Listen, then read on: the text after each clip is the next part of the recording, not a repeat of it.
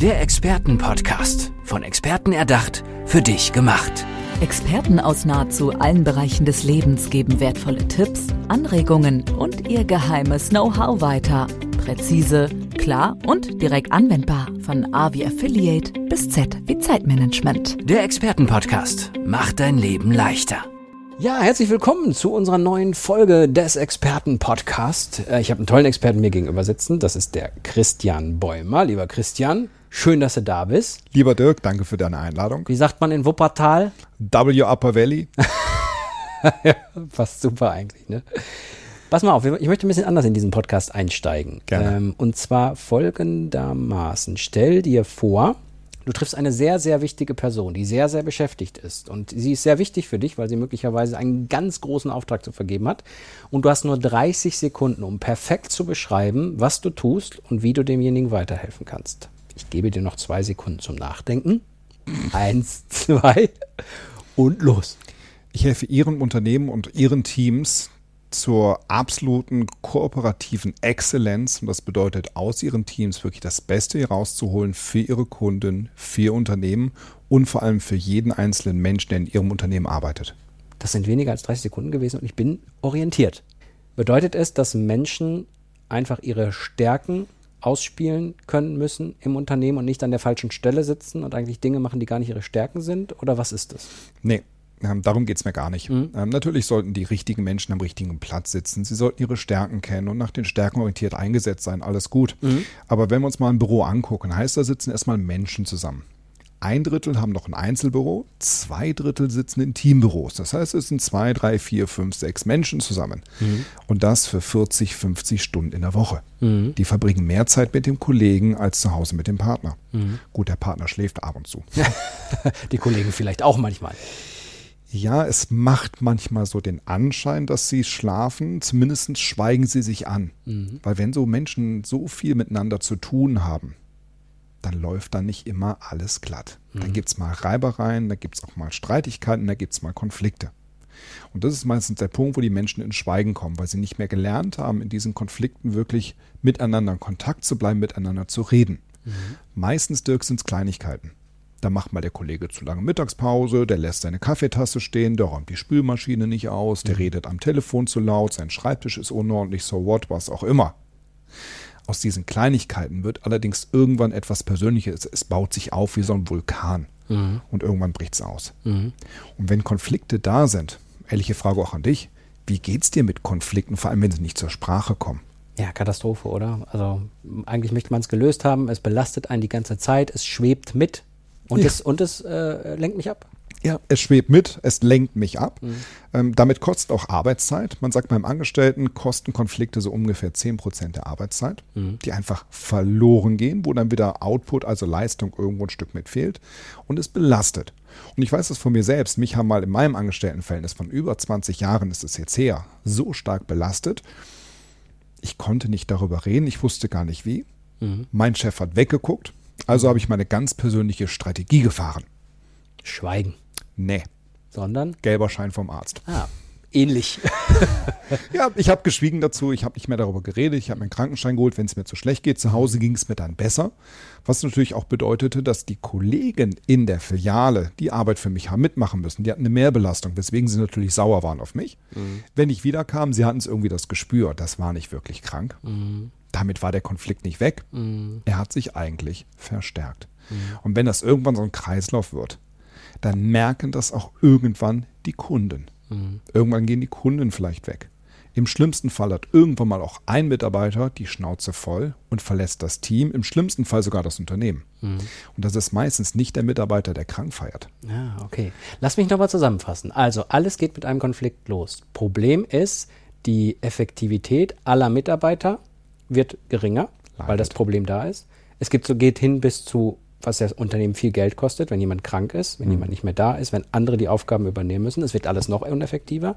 Der Chef hat ein Problem, was er eigentlich nicht haben will, weil er muss sich eigentlich auf anderes fokussieren. Und damit haben wir eine riesen Blase, die nur durch einen Konflikt entstanden ist. Absolut. Und die Chefs gucken häufig weg, wie ich es ähm, bisher in meiner Laufbahn erlebt habe, weil irgendwo gibt es so ein Mysterium, dass ein Chef, der in seinen Teams, in seiner Abteilung, in seiner Firma Konflikte hat, als ob der ein Führungsproblem hat damit Ah, so. und eine schlechte Führungskraft ist. Ah, das ist ja das nächste Problem, was entsteht aus dem Konflikt. Und deswegen auch als Führungskraft kenne ich viele, die einfach darüber hinweggucken Mhm. und sagen so, nee, ich habe keine Konflikte, bei mir ist alles super, ich habe eine super Führungskraft und alles läuft. Nicht nach außen tragen am besten. Genau, dabei sind Konflikte, können sie wahnsinnig wertvoll sein, weil darüber werden Unterschiede deutlich, darüber können wir lernen. In jedem Konflikt steckt auch eine Chance wieder mit dabei. Nur wir haben es leider verlernt und häufig von der Unternehmenskulturseite her, auch von der Führungskräfteseite her, wird es nicht forciert, dass wir über Konflikte reden und uns darüber austauschen. Du hast ganz am Anfang mal gesagt, Großraumbüro, kleines Büro, ne? viele sitzen im Großraumbüro, ist ja logisch, dass es da wahrscheinlich öfters knallt und schneller knallt, oder? Ja, klar, da gucke ich dich halt mit dem Arsch nicht mehr an. Ja, ne? ja, genau. An welcher Stelle setzt du dann ein? Also wenn, wer ruft dich und wie kannst du da helfen?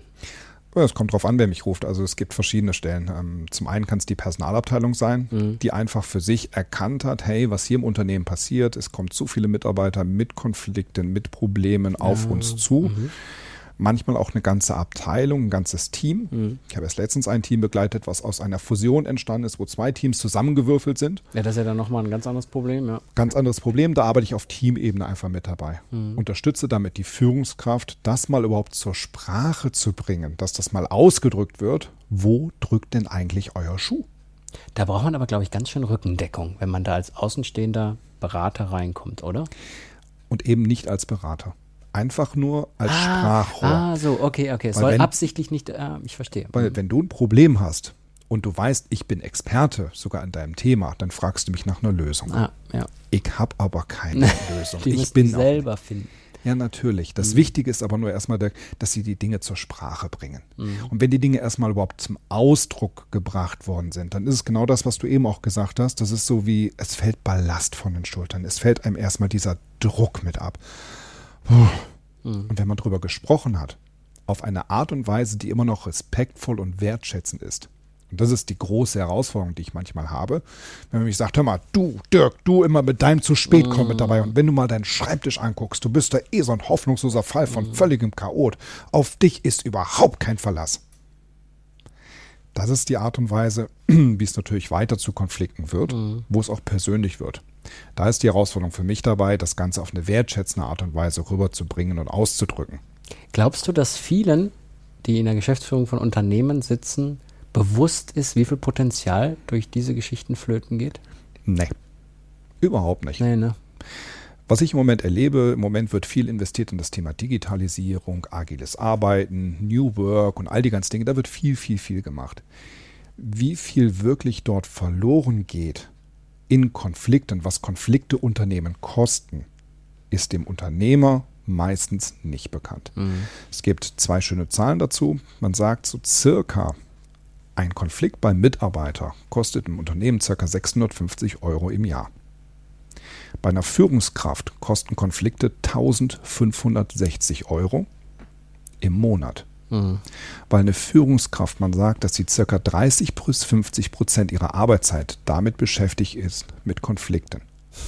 Ja, Unfassbar, ne, eigentlich. Mhm. weil das sind Mitarbeitergespräche. Ja. Man muss kontrollieren, weil irgendwas nicht so richtig läuft. Man muss selber ausbügeln, man muss eine zusätzliche Teamrunde machen, man hat eine zusätzliche Projektsitzung, man muss wieder irgendwelche Gespräche führen, man muss was organisieren, weil jetzt wieder jemand krank ist, man wieder ausgleichen muss und so weiter.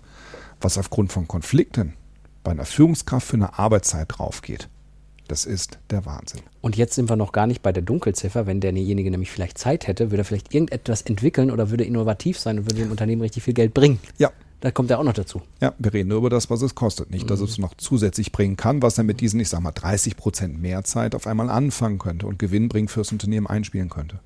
Sehr spannend. Wie bist du für dich so darauf gekommen? Also, du hast natürlich deine Geschichte erwähnt, die du da hattest. War das so das Entscheidende, dass du gesagt hast, das will ich machen, das ist meins, das kann ich? Nee, überhaupt nicht. Ich bin dann damals aus dem ähm, Angestelltenverhältnis raus, ähm, bin Vertriebstrainer geworden und durfte damit natürlich in wahnsinnig vielen Unternehmen, wahnsinnig viele Teams, Abteilungen begleiten. Und habe irgendwann ein sehr schnelles Gespür dafür entwickelt, wie ist denn eigentlich die Stimmung im Team. Und habe irgendwann für mich sehr schnell erkannt, wenn die Stimmung schlecht ist in den Teams, ist auch meistens der vertriebliche Output sehr schlecht. Wenn ich danach frage, wie ist denn aktuell eure Zielerreichung, ist das ungefähr deckungsgleich wie das Bild, was Sie gesagt haben zu Thema Stimmung. Und manchmal war es so doof, wo ich gesagt habe, hey, dann habe ich die Dinge mal angesprochen. Dinge angesprochen und hinterfragt, die, worüber keiner geredet hat. Und das auch manchmal in solchen Teamsitzungen, wo ich dann dabei war. Mhm. Und ich habe damit festgestellt, wenn das mal zur Sprache kommt, wenn die ein, zwei gleich die Lösung haben, auf einmal verbessert sich danach etwas. Und wenn ich so ein, zwei, drei Wochen, manchmal auch Monate danach wieder zu dem Team gekommen bin, habe ich gesagt, hey, wie war es die letzte Zeit? Konntet ihr das anwenden, was wir im Workshop gemacht haben? Oh, das wissen wir so gar nicht, Herr Bäumer, aber dadurch, dass wir die Teamrunde gemacht haben und dass wir das endlich mal aufeinander gesprochen haben, seitdem haben wir eine ganz andere Stimmung, wir gehen ganz anders miteinander um mhm. und seitdem läuft es doch eigentlich vertrieblich. Ja, sowas hörst du doch gern, oder? Wenn sowas dann ist. Ja, ich höre es gerne, aber es tut mir immer wieder ein Stück weh, weil ich mich frage, und wie lange haben die vorher in so einer mhm. Dauerschleife, in so einer Konfliktschleife drin gehangen? Wie viel Energie und Potenzial ist damit verloren gegangen? Ja. Das ist echt schade. Und das hat mir immer wieder gezeigt, wie wichtig es ist, darüber zu reden. Und wenn diese Konflikte mal weg sind, was es dann bringt im Output, in den vertrieblichen Leistungen mit dabei. Mhm. Auch in Gesprächen mit Führungskräften, die ich unterstützt habe, die mich auch manchmal gefragt haben und sagen, hey, unterstütz mich mal bitte. Ich habe Konflikte. Wie kann ich mit denen umgehen? Was kann ich machen? Wie kann ich die moderieren? Mhm. Die mir dann gesagt haben, seitdem dieser Konflikt weg ist, haben eine viel andere Stimmung bei uns im Büro. Es ist eine andere Stimmung, wie die Menschen miteinander reden, wie sie miteinander kommunizieren. Das Engagement, die Einsatzbereitschaft ist wesentlich anders. Mhm. Und damit auch wieder direkt der Output.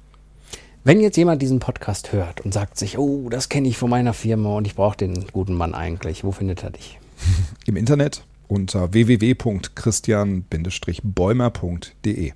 So einfach kann es sein. Also ich kann es komplett nachvollziehen. Ich glaube auch, dass da super viel Potenzial flöten geht, wenn man das nicht angeht. Von daher, liebe Unternehmer, wenn ihr das gerade gehört habt, ruft den guten Mann an oder geht auf seine Internetseite. Ich bedanke mich auf jeden Fall für diese tolle Folge unseres neuen Experten-Podcasts mit Christian Bäumer. Danke dir, Christian. Ich danke dir, Dirk. Der Experten-Podcast. Von Experten erdacht, für dich gemacht. Wertvolle Tipps, Anregungen und ihr geheimes Know-how. Präzise, klar und direkt anwendbar. Der Expertenpodcast macht dein Leben leichter.